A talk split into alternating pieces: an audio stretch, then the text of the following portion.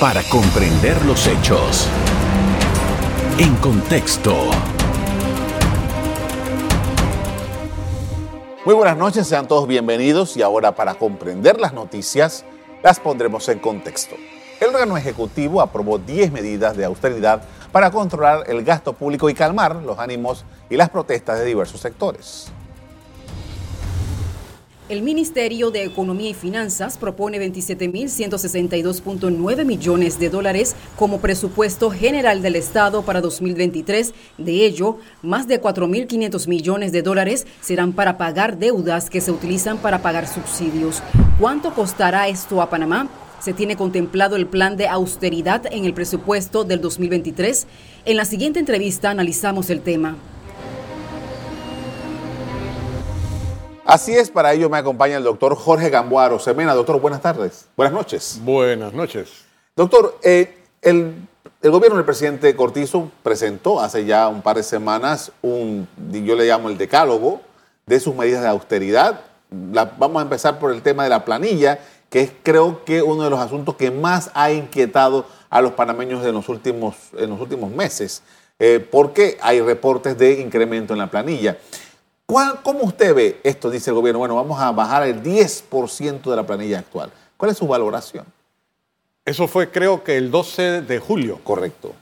Ya estamos hoy a 1 de agosto. Han pasado 19 días y todavía no se nota esas medidas de austeridad. Eso era sencillo. Primero que todo tienen una serie de elementos montados por clientelismo en diferentes cargos del Ejecutivo. También el día siguiente, 13 de julio, si mal no recuerdo, la Asamblea dijo que recortaría también, que entraría en austeridad.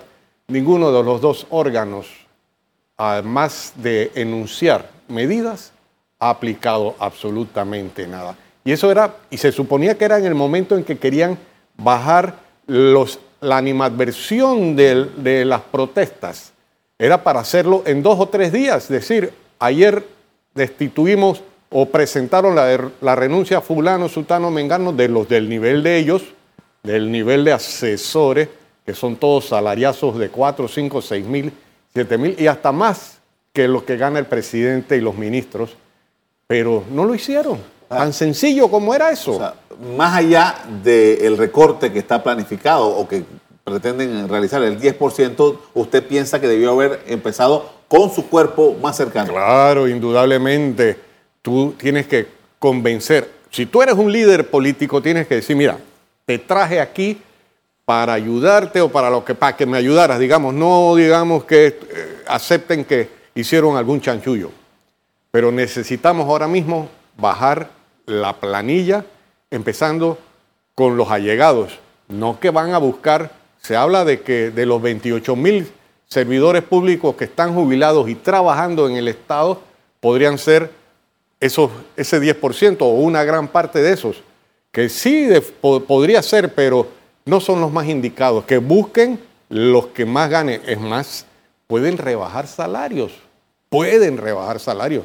Ah, mira, 1932 llegó Armodio Arias Madrid a la presidencia, venía la ola o el tsunami que inició en Estados Unidos en el 29 con la Gran eh, Depresión. La Gran Depresión. Y en Panamá, salomónicamente dijeron, señores, se congelan los puestos de trabajo. Es más, no se va a nombrar a nadie que no sea altamente necesario y no van a haber dos de la misma familia nombrados en el Estado.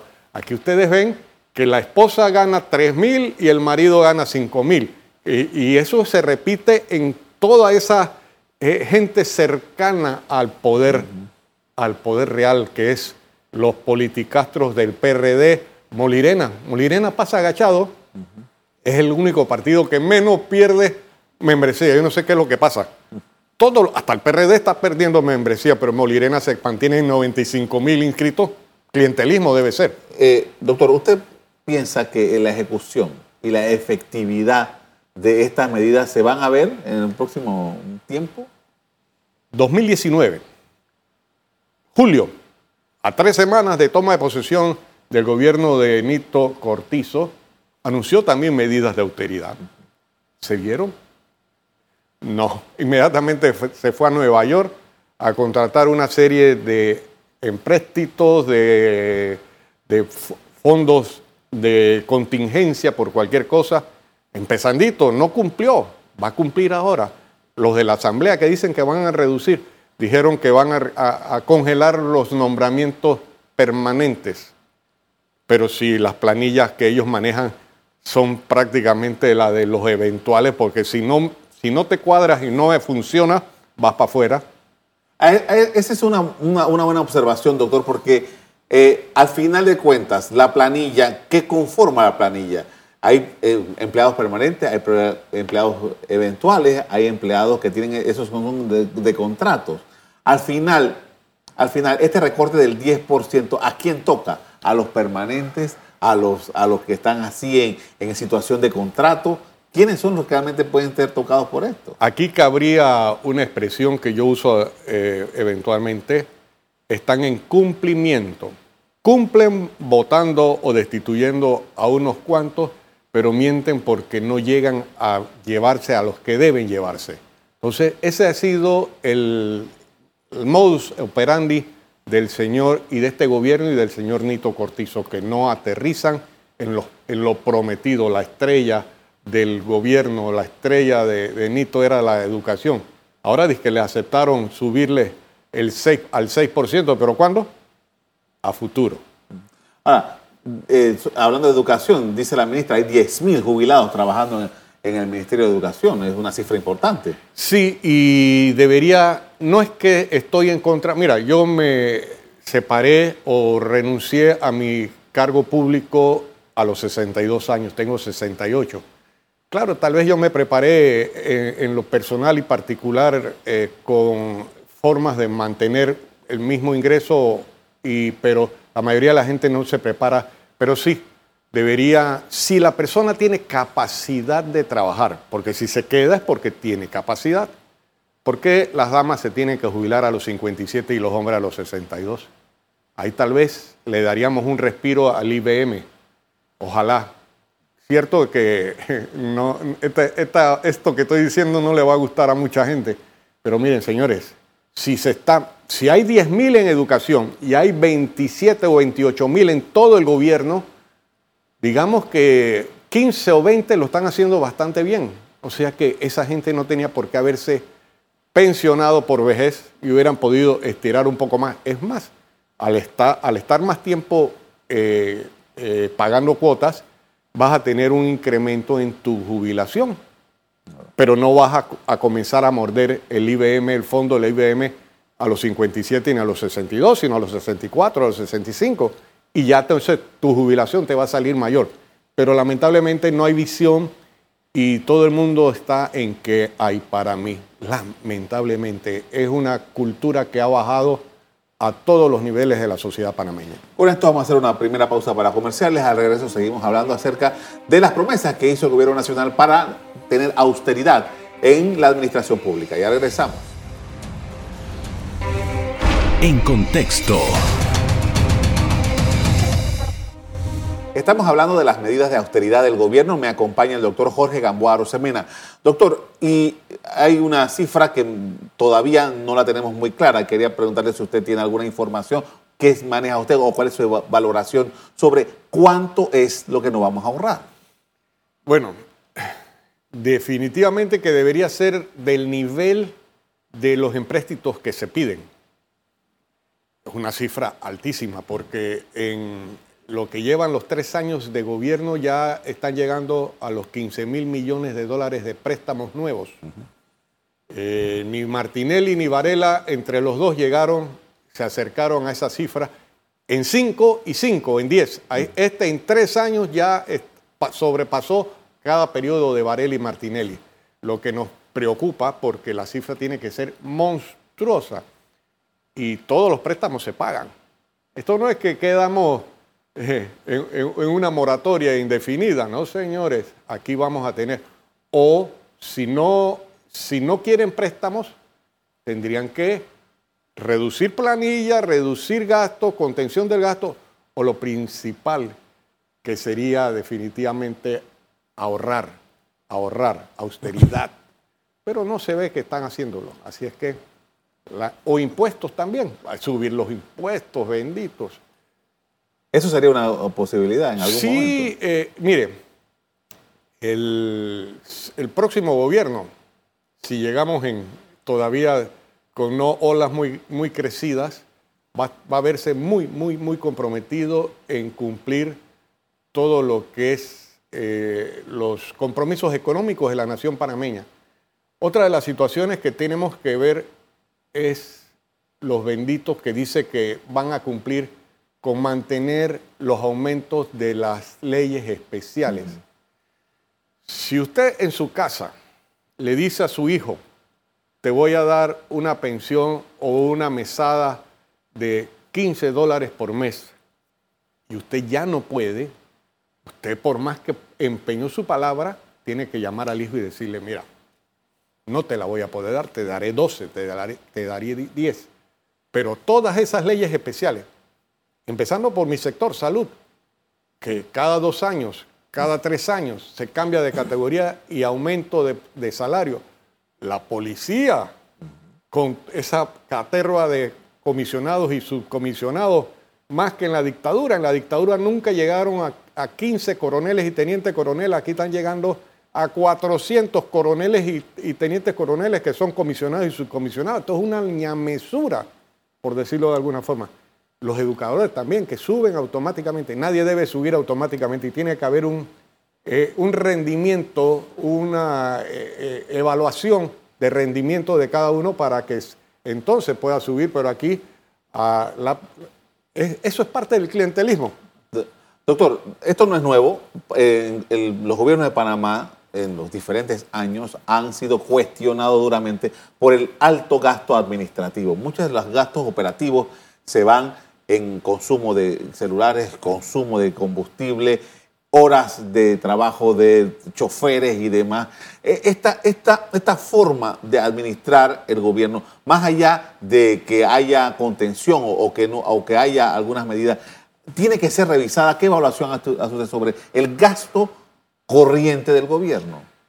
Mira, para, tú lo dijiste muy bien, que no es una situación nueva, es una situación sempiterna. Tiene que llegar un momento en que hacemos un alto. Primero que todo, yo soy de la tesis de que Panamá es un estado fallido. ¿Qué es un estado fallido? Donde los estados se fundan para buscar el bien común de lo que el individuo, el, ciudadano solo no se puede dar. Si hay marginación, si hay fallas en la educación, en la salud, en la justicia, en la seguridad, tal vez no somos como Yemen que se están matando todos los días. Pero aquí hay un Estado fallido. Entonces hay que hacer un alto y tratar de fundar la nueva república con una serie de preceptos donde ninguno juegue vivo, sobre todo los que están en el poder. Es más, si a usted, don Carlos, lo eh, llega a ser presidente de alguno de los gremios de, periodismo, de periodismo seguro que no tiene remuneración. Uh -huh. ¿Y por qué cuando va para el Estado tiene que tener no una remuneración justa, sino exagerada? ¿Por qué no debes, debería ser un honor servirle al Estado en esos cargos de alta jerarquía y hasta cobrar poco o no buscar que de aquí Miren, acabo de ver que una de las candidatas a diputada por, la, eh, por libre postulación le han sacado en una de las de las eh, periodismos de, de, de medios estos digitales, digitales sí. que cobra su porque ahora mismo es suplente y que está emplanillada para el señor eh, Cristiano Adame. Si esto es cierto, por favor, esto sería una aberración. Hace un tiempo una niña que estuvo, que está viajando por África, comentó que había sido este, asesora de Pineda, del, del, diputado Pineda. Yo le escribí en las redes sociales, usted no tiene necesidad de eso. La gente, no sé por qué, es como que hay un desespero por entrar a la planilla. Eso iba, doctor. ¿Qué, qué es lo que pasa con el Estado panameño? ¿Por qué? el, el, gasto? ¿Por qué el gasto en planilla?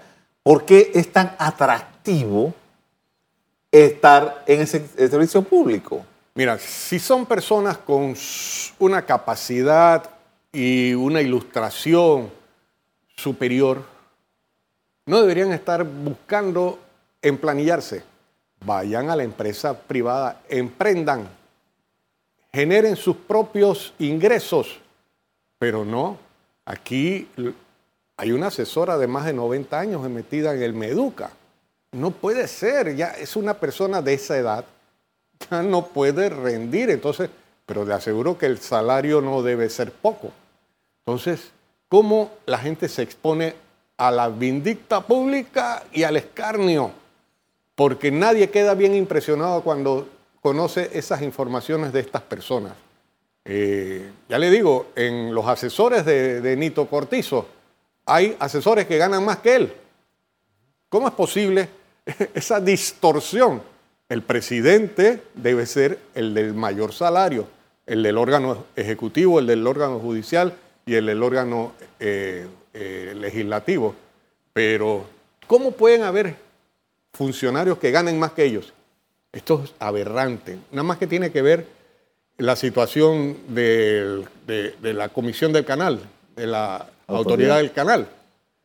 Los, los señores de la junta directiva, cuando llegó el nuevo administrador, le subieron el salario. Pero no era porque el otro tal vez lo estaba pidiendo, sino porque la junta directiva gana por, eh, dieta, por dieta de reunión lo que gana el administrador en un día. Si el anterior administrador ganaba 14 mil, era un día de trabajo de 14 mil, pero si es de 26 mil, la junta directiva gana más. Por favor, esto es un juega vivo, definitivamente. Con esto vamos a hacer una pausa para comerciales. A regreso seguimos haciendo el análisis del programa de contención que ha anunciado el gobierno. Ya regresamos. En contexto. Estamos hablando de las medidas de austeridad en el gobierno nacional. Me acompaña el doctor Jorge Gamboaro Semena. Doctor, eh, ¿usted cree que estas medidas que ha anunciado el gobierno, estas 10 medidas que han sido ampliamente difundidas, van a tener algún impacto en el presupuesto de este año 2022? En este que ya, ya, va, ya va por más de la mitad, eh, difícilmente, porque esos compromisos son sobre todo compromisos políticos.